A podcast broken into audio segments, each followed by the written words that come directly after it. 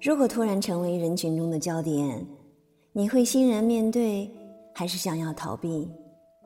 如果遇到了那个闪着光向你走来的人，你会迎上前去，还是低头离开？